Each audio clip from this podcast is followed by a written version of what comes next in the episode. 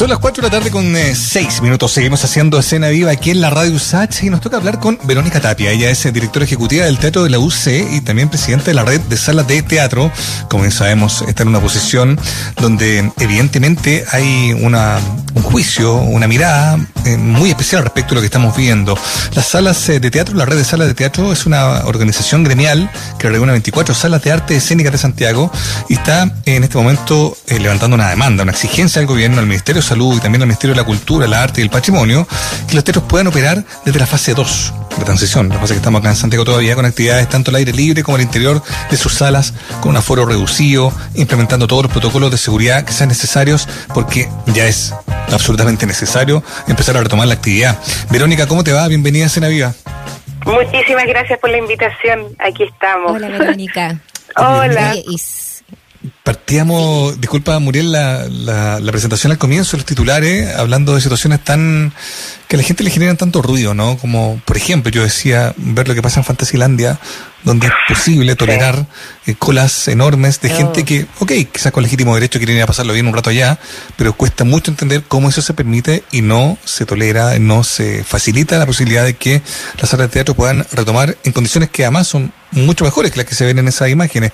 ¿Cómo lo ves tú, Verónica? Totalmente. Yo creo que, bueno, esas imágenes son bastante impactantes, independiente del, del teatro, de lo que sea, ver a, esas personas hacinadas eh, para poder entrar a un juego sin ninguna precaución es muy impactante.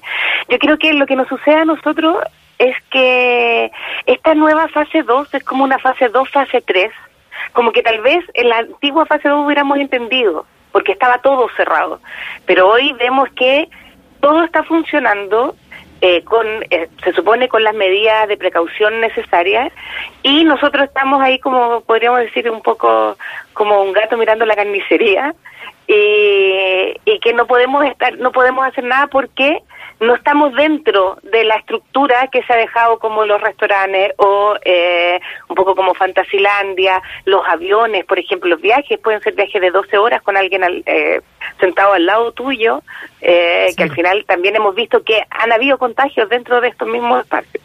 Y en los teatros, eh, al final todos estamos tomando las medidas, los que lograron hacerlo cuando estuvimos en fase 4 es tener dos butacas de distancia, no, casi no alcanza a estar el, el 50% de las butacas porque estamos tomando la medida de distanciamiento, más que el aforo. Entonces eso ya es mucha distancia donde hay alguien que está callado, sin comer, sin hablar, mirando hacia el frente, con mascarilla, eh, durante una hora, una hora y media, que es muy poco en comparación con lo que la gente está con otros en situaciones más sociales. Oye, sí, justamente la semana pasada damos esta noticia de cómo se realizó este mm, estudio del, del Instituto Fraunhofer Heinrich Hertz de Alemania eh, y de cómo, eh, ya, siendo un segundo estudio, haciéndolo con tecnología de punta, científicos que hicieron un maniquí eh, para simular la respiración humana en, en un recinto con las todas las características que tú diste, ¿no? Como con mascarilla, mirándose al frente, distanciamiento social, etcétera. Eh, y, y, efectivamente el, el, estudio dice súper categóricamente que es prácticamente imposible que haya contagio en esas circunstancias. Y es un lugar cerrado. O sea, más aún uno piensa en los lugares abiertos. Eh, y, y, por lo que la experiencia que se dio del breve tiempo, eh, Verónica, en que estuvieron abiertas las salas, eh, es que eh, esas cosas se cumplían. Eh, entonces. Totalmente ¿Cuál es la situación también eh, de exigencia que se da ahora y, y, y bajo los argumentos de que se dice no? Es que no hay argumentos que digan que no, es como la sensación. No hay, no hay, no hay conversación.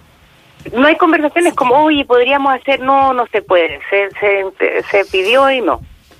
Pero no, yo no he recibido del ministerio, yo he tenido reuniones con el ministerio y no he recibido una respuesta formal a las peticiones, porque por último estuvieran los que tienen, no sé, eh, los espacios abiertos o que puedan tener algún patio, ya tal vez no es mi, yo tengo un, un espacio totalmente cerrado, eh, pero, pero ni siquiera. Entonces los que están, y uno ve que a veces está funcionando más como un poco los restaurantes o con, con patente de restaurante, entonces ahí se puede hacer algún espectáculo pequeño, pero no es la idea. La idea sería de que que hubiera eh, una norma donde todos pudiéramos funcionar y que todos funcionáramos como con esa misma eh, como medidas, ¿cachai? Entonces, como que ahí es donde uno siente como, ¿qué estoy haciendo mal? ¿Cómo, eh, ¿cómo puedo ir? No será entonces, eh, pongámonos mal pensado. Yo, yo nací mal pensado, así que no me cuesta nada. Ah, ya, perfecto. ¿Tú crees que, ¿tú crees que puede haber acá, directamente, un castigo? Un castigo a un mundo vinculado ideológicamente a cierto lugar distante del gobierno. Sé que puedo estar hilando muy fino, pero no es una idea exclusivamente mía. Es algo que ronda en la mente de mucha gente. ¿Cómo se explica esta cuestión? Hace, mm, yo estaba de vacaciones y lo digo solo porque lo vi desde fuera.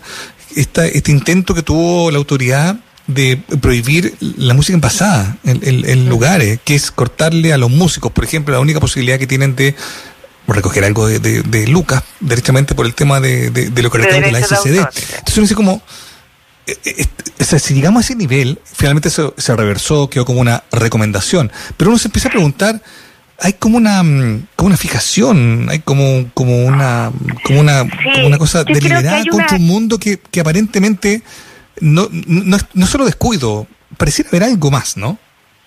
Sí, a mí eh, por sobre todo yo creo que hay como una negación como no nos como realmente no es un mundo que nos importe. Puede ser eh, que tal vez hayan otras cosas no quiero eh, ser tan mal pensada pero pero sí creo que hay otros sectores que son mucho más relevantes.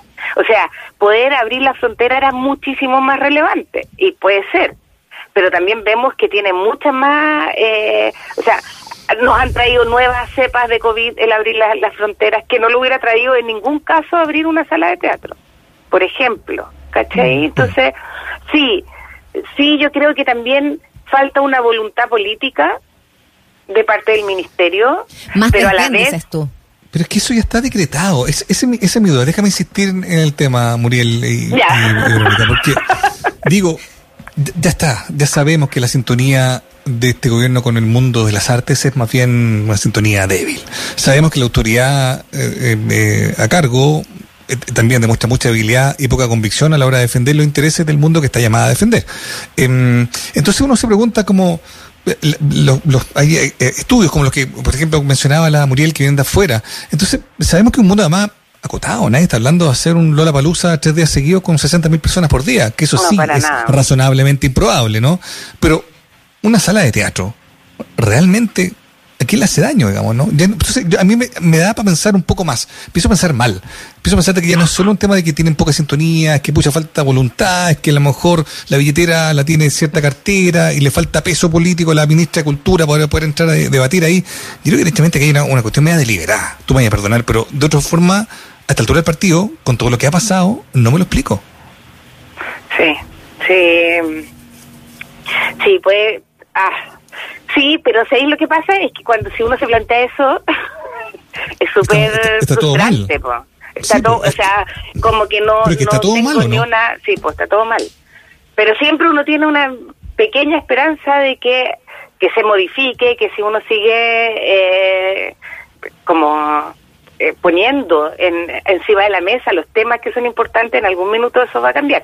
Estoy de acuerdo que ha pasado un año y, no ha sucedido. y un año es bastante y todavía. Y no es que no hayan tenido reuniones, pues tú misma lo dijiste, ah, se han juntado. O sea, eh, eh, alguna no sé qué, claro, no te estamos tratando de convencer, Verónica.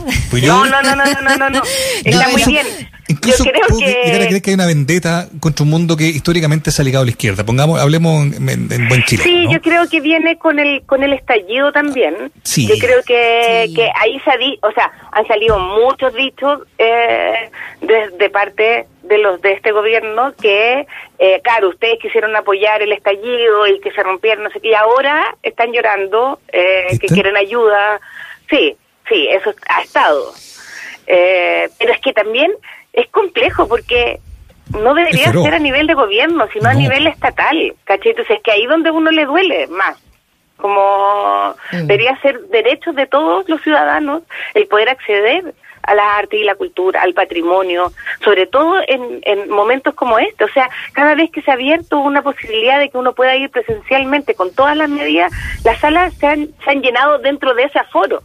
¿Cachai? Entonces, como, porque lo necesitamos, necesitamos ver a nuestros amigos, necesitamos eh, tener eh, momentos de recreación, de entretención. Oye, Verónica. Em, dime. Eh, y permíteme entonces ponerme desde, desde el otro lado, ahí como quizás desde, desde no quizás como te entiendo, ¿no? No querer, no querer a lo mejor eh, tener eh, absolutamente mal pensamiento de, de, esta situación, sino que buscar la esperanza, como, como Mauricio, y, así como yo también. Yo me cargo pero, pero, pero, pero eh, ¿qué, ¿qué, pasa ahí entonces como con el gremio? Porque ustedes están reunidos, son 24 salas de Santiago, no son los únicos, también está el mundo de la música que se ha puesto un poco ya más, más hincando el diente también en ese tema. Está no sé, pues, desde los técnicos. Entonces, ¿cómo, ¿cómo seguir empoderando a tal punto? Porque ya ha pasado un año, porque ya no hay trabajo eh, y, y, la situación se pone cada vez más grave eh, para, para, para esas familias también. Entonces, eh, pasa por ustedes el decir, ya, basta, esto no va para más, nos vamos a poner un poquito más crudo. Está esa instancia de, al interior de, de, pensar en esa situación y cuál sería ese paso también a, a seguir, porque las conversaciones claramente no están dando fruto. Sí, es complejo, están, o sea, nosotros estamos en CICE, que es una organización que se creó, de hecho, en pandemia, con distintos gremios, que ha sido muy interesante, porque eh, al final la crisis también hace que uno conozca a otros que están muy cerca, pero que mm. también en el día a día uno eh, no convive con ellos. Entonces, eh, hay, o sea, hay muchos que tienen medidas mucho más radicales, como Mauricio, y otros que estamos tratando de, o sea, que se ha tratado de, de, ir desde la, desde la comunicación o la conversación, pero, eh, pero claro, no hemos llegado a un acuerdo porque también eh, hay que pensar que está la medida como general que es sanitaria. Entonces no es que podamos llegar y decir, ¿sabéis qué? Vamos a abrir y, nos da lo mismo. O no, pueden. Eh, no pueden, no nos podemos ir a huelga o dejar de hacer porque no estamos haciendo. Como que nos tienen las manos súper amarradas. Sí, es que soy lo loco también, pues. O sea, como no, no vamos a parar. Claro, todos los teatros vamos a hacer un, un, viernes negro, se cierran todos los teatros y se deja, o los cines, y no podemos pues, porque no, no estamos haciendo. Entonces, no es difícil la forma también de cómo de, cómo realmente eh, llegar y protestar y que se puedan cumplir las mínimas necesidades. A mí el otro día alguien me hablaba y me decía, yo creo que ya estamos en el nivel de que debería demandarse al Estado, porque ha tenido a todos sus trabajadores, por ejemplo. Ahora, Verónica, claro, yo, tal cual, independiente que uno piense mal, claro, uno no puede renunciar al diálogo y, tratar de, buscar algún nivel de entendimiento, digamos, ¿no? Aunque, aunque en realidad parezca medio imposible. Pensemos en lo que pasa en otros países, que siempre es como una buena, un buen parámetro para poder decir, mira, en otros países con, con, con gente eh, con fases similares a la que eh, eh, estamos nosotros, se hace esto. Ustedes han tenido la opción, eventualmente, Verónica, de, de hacerle llegar a la autoridad ejemplos, propuestas de otros países o otras cosas que puedan servir como para decir, ah, parece que sí se puede sin tanto riesgo. ¿Cómo le ha ido con eso? ¿Y cuáles son los otros ejemplos? Precisamente para poder eh, como atravesar el tema. Lo que pasa es que, eh, de verdad, yo la última reunión que tuvimos, que fue cuando entramos a la fase 2, justo, eh, porque veníamos muy bien con la fase 4. De hecho, íbamos a, ver otros temas con respecto a la fase 4, eh, al aire libre, se podía ampliar un poco el aforo, eh, y de repente fue este corte a fase 2, entonces ahí fue así como, o sea, necesitamos, se cayeron en los festivales, el, eh, estaba FanFest en ese minuto en diciembre, por ejemplo, eh, y yo, yo estaba a punto, imagínense, yo eh, estoy en un teatro universitario que además tiene otras medidas más sanitarias como universidad. Entonces yo ya había logrado todo para llegar a tener funciones presenciales y no lo logré. Eh, entonces fue todo muy frustrante y, y esa reunión quedaron de, porque suponía que desde el ministerio se estaban pidiendo eh, al MinSal, porque al final yo siento que está el MinSal y el MinCap si lo ponemos a los dos, sin eh, tener esta voluntad de poder cambiar las cosas, porque sí, es verdad que el, el, Ministerio de la Escultura está exigiendo cosas al MinSal, o ellos no lo están escuchando o no se están pidiendo, pero de ahí no yo tuve respuestas como por el lado, así como no, parece que no se pudo, pero a mí no hay un alguien que me escriba y me diga, no, mira, se pidió esto, esto y esto, el MinSal respondió con esto, esto y esto otro. Entonces, ahí es donde empieza también a haber eh, una nublosis y uno también, también debo ser súper sincera, estamos súper cansados, porque son muchas reuniones, muchos, entonces como que uno también dice, chuta, ya no sé, no sé cómo poder... Eh, seguir ayudando, sobre todo a los teatros independientes, los que tienen un respaldo. Eso te iba a preguntar, porque, porque claro, tú decías, eh, yo, estoy al alero de un teatro universitario, hay una universidad atrás y, y, todo lo demás, independiente de que, que, puedan tener también sus problemáticas también, pero, pero hay varias salas independientes también en la red. Eh, y, cómo ven ustedes ese catastro de lo que significó este 2020 eh, y el seguir? O sea, yo me imaginaba... Yo no sé cómo siguen, yo no sé cómo siguen el tema.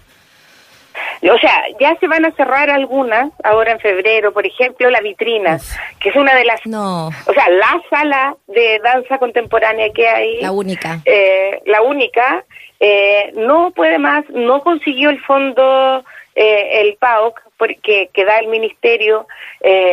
yo no entiendo cómo, siendo que es casi única esa sala donde...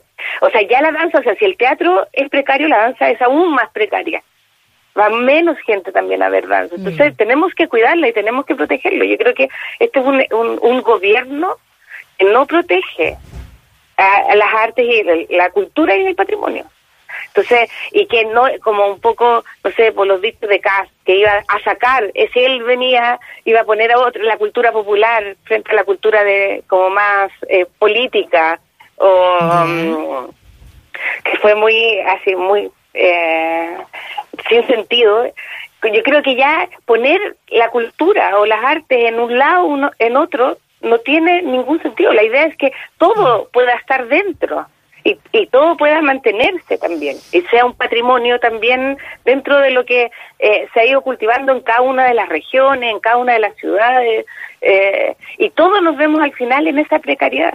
Al final hemos estado tratando de sostener eh, como en el aire y, de verdad no me explico mucho de los teatros cómo siguen aún en pie.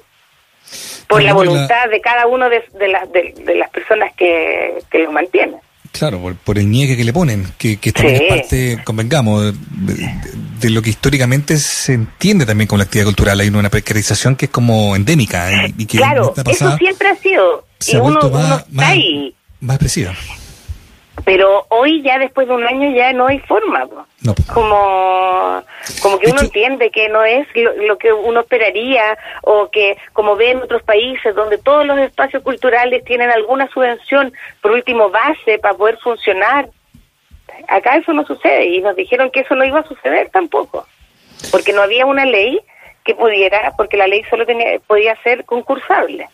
Entonces, a un año no hemos podido cambiar esa ley cuando sale en ley express en todo momento y se puede modificar. ahí es donde como un poco hablo de la voluntad. De que hay, claro, de que, de que hay poca voluntad y de que hay escasa, hay escasa empatía con este mundo. Hay también un profundo desconocimiento de lo que significa este mundo, siento yo, de parte de la autoridad. Creen que, no sé, la cultura es como el ocio, como ir al cine, y con suerte ir a ver a Andrea Río cuando viene al Movistar Arena, y sería todo, y ya, como, es, es la cultura de Chile. que en algún minuto sí puede ser rentable. También lo ven como un, un, tema económico, como, ya mira, yo te voy a ayudar este y este año después sigues tú. Eso no es verdad. Porque no, porque porque una entrada, porque al final todos subsidiamos esa entrada de teatro. Yo necesitaría para que mi teatro pudiera funcionar, tiene una universidad, por ejemplo, que las entradas costaran 30, 40 lucas para poder tener el teatro que tiene, que, que, o sea, el teatro de la universidad con el personal que tiene, con la calidad que tiene. Entonces, eso no, o sea, en ningún caso no hay ninguna fórmula que uno pueda mirar y que uno diga, ah, esto se mantiene de tal manera. Siempre o hay auspiciadores o hay distintas mm. maneras de verlo, pero alguien paga eso. Está súper complicado. Estamos hablando con la Verónica Tapia. Ella em, es directora ejecutiva del Teatro Lucé y es también la presidenta de la red de salas de teatro, lo decíamos, esta organización gremial que reúne 24 salas de arte escénica en Santiago y que están enfrentando el peor de los escenarios, ¿no? Porque además eh, si existiera alguna certeza, ¿no, Verónica, respecto de un momento en el que se puede retomar cierta actividad, Ay, podría sí. eventualmente planificarse, decir, ok, mira, de aquí a junio, qué sé yo. Pero esto es la incertidumbre misma. Y ahí Es donde que nosotros pensamos que este, que, que ahora diciembre, enero, febrero van a ser los meses que íbamos a tener un poco de descanso, sabiendo que íbamos a, a- a encerrarnos tal vez de nuevo en marzo, abril, y, y estaba todo muy preparado para eso, entonces fue como una doble Fue un, gol- frustración. fue un golpe más, Sí. más rudo. Verónica, tenemos que empezar a despedir la conversación. Solo te podemos decir que, mm, que esta, esta tribuna está disponible para, para cualquier anuncio y también para cualquier eh, esfuerzo eh, de lo que quede, ¿no? Para poder insistir en que esto cierto. se, sea tomado en serio, que exista esa voluntad y que ojalá lo que no exista sea esa esta como fijación, como una suerte de castigo, yo me atrevo a pensar, con un mundo que aparentemente no sintoniza con lo que ellos entienden es cultura en el país. Verónica, muchas gracias por haber conversado con nosotros. Muchas Muchas gracias, gracias, a Verónica. ustedes, muchísimas gracias, que estén muy bien. Abrazo. Chao. Abrazos, chao.